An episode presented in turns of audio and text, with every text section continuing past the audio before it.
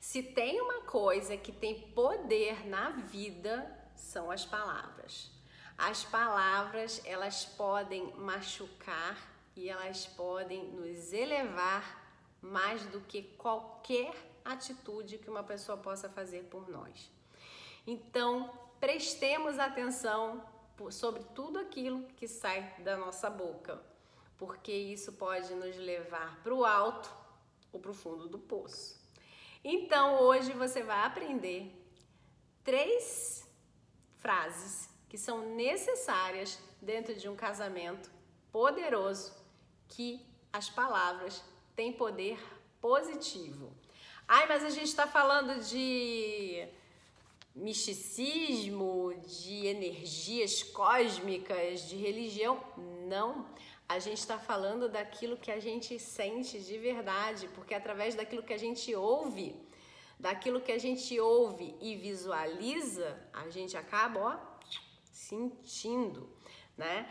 E a gente precisa tomar muito cuidado com aquilo que a gente sente, porque o que a gente sente acaba regendo muitas das vezes os nossos pensamentos e se rege os nossos pensamentos, em alguma hora vai sair por aqui, pela nossa boquinha.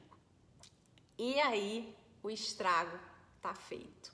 Palavras jogadas ao vento não voltam mais, né? Então, vamos entender quais são essas três frases que a gente precisa usar com frequência dentro do nosso casamento. A primeira delas é eu errei. Quando a gente diz eu errei, a gente está abrindo uma nova porta, que é uma porta gigantesca e que poucas pessoas conseguem ter o entendimento disso. O que é uma pena, porque quando você diz eu errei, você está mostrando para a pessoa a sua vulnerabilidade, mas também a sua vontade de fazer diferente, a sua vontade de entender como se faz da forma correta. Ou seja, aquela criatura que fica toda hora te perturbando, dizendo que você tem que mudar, você tem que mudar, você tem que mudar, e o mudar é do jeitinho dela, quando você diz eu errei, ela tem a grandíssima oportunidade de dizer para você exatamente como é que ela queria que você fizesse.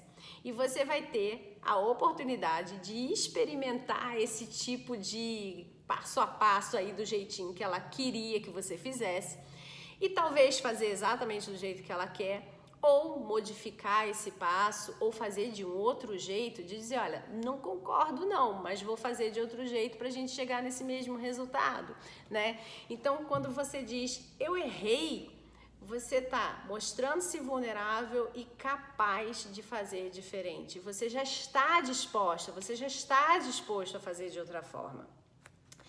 E quando você diz isso, o que você está falando para outra pessoa é: me dê uma nova oportunidade, tá? E aí essa oportunidade mais depende do pedido dela do que propriamente do que você tem a oferecer, tá?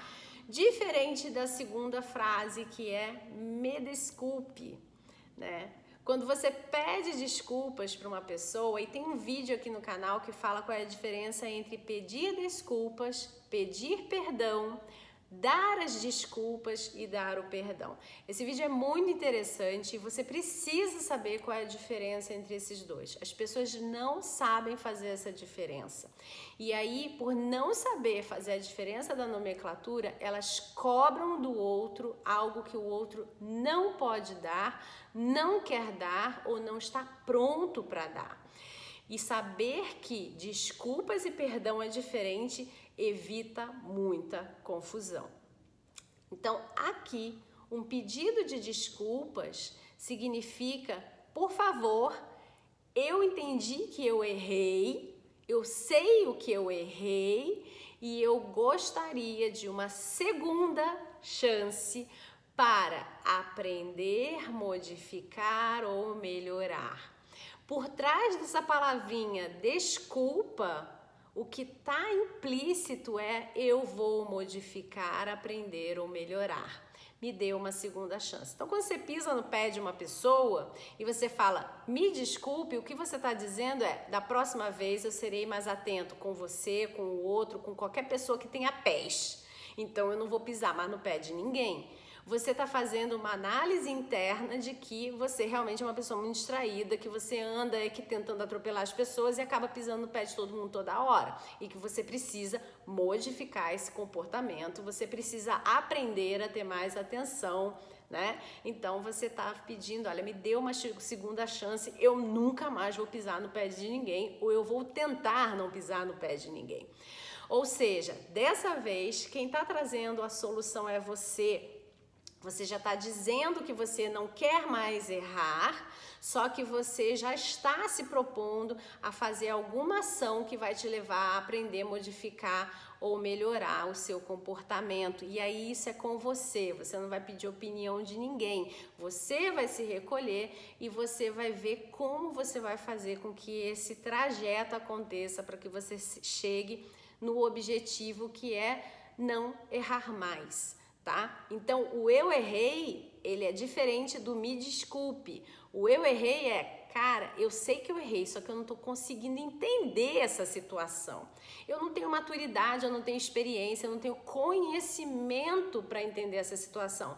Você tem uma solução aí? Me dá a solução aí para eu não errar mais. Então eu vou seguir um, um, passo a passo direitinho até eu ter entendimento, compreensão para poder falar, bom, não vou fazer desse jeito mais. Então agora eu consegui entender, eu compreendi a situação, eu acho que eu posso andar com as próprias pernas, minhas próprias pernas e vou então agora adequar a minha realidade, a minha vontade, ao meu entendimento, tá?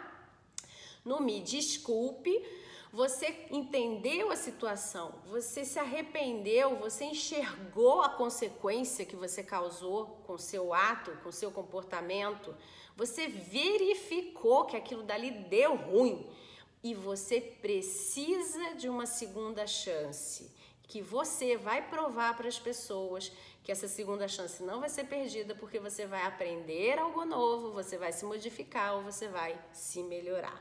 Percebe como é diferente?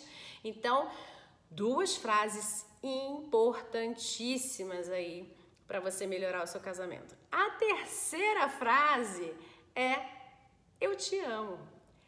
Muitos casais esqueceram dessa frase. Apesar dessa frase, muitas vezes no namoro, ela tá completamente banalizada e muitas das vezes ela sair da boquinha da galerinha sem ter sentimento de amor verdadeiro o que acontece com o casal é exatamente o oposto. Ela sai de menos e ela fica hipervalorizada, então ela só sai assim, quase que amarrado. Tu tem que pegar a pessoa amarrar, ela fala, fala, eu te amo, criatura, entendeu?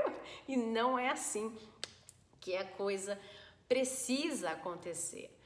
A maior surpresa que você pode dizer para uma pessoa, dar para uma pessoa, é você falar um eu te amo verdadeiro, com sentimento, né? Fazendo com que aquilo seja de fato especial. E aí precisa o quê? Precisa estar tá num carrão, precisa estar tá num cinemão, precisa estar tá num jantar caro? Não, pode estar com bafo de dormir mesmo, só acordar, dar aquele beijo e falar assim: bom dia, eu te amo, sabia?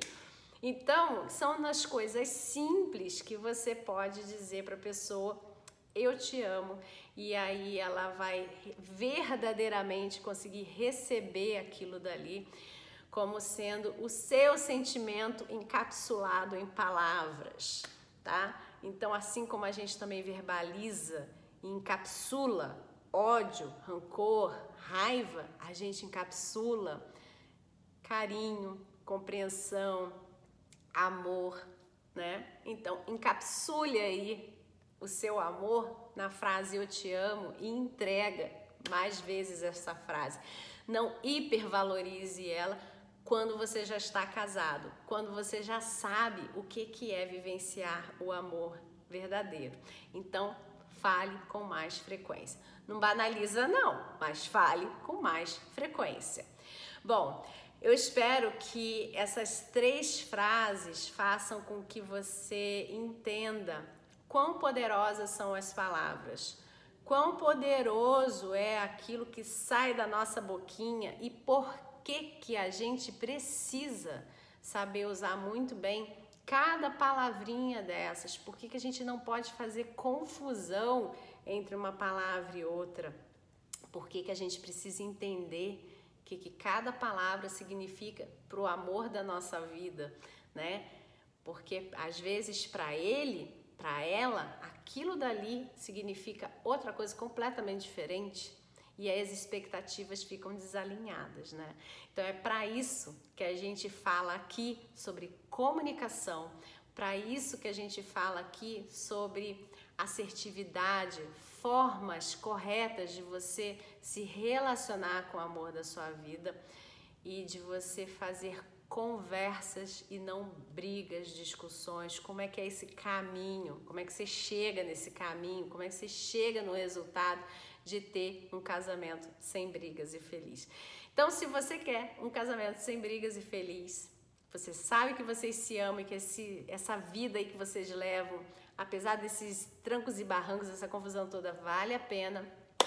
Continua aqui com a gente. E para isso você precisa deixar seu like, seu comentário, se inscrever, apertar sininho, enfim, para que você todos os dias receba aqui uma técnica nova ou uma ideia nova que vai abrir a sua mente e mudar um pouquinho aí o seu olhar diante do seu relacionamento, tá bom? Então, vamos lá salvar mais famílias. Então, compartilha aí com os amigos também, para que você ajude a salvar um casamento. Tá bom? Um grande abraço. Até amanhã. Tchau, tchau.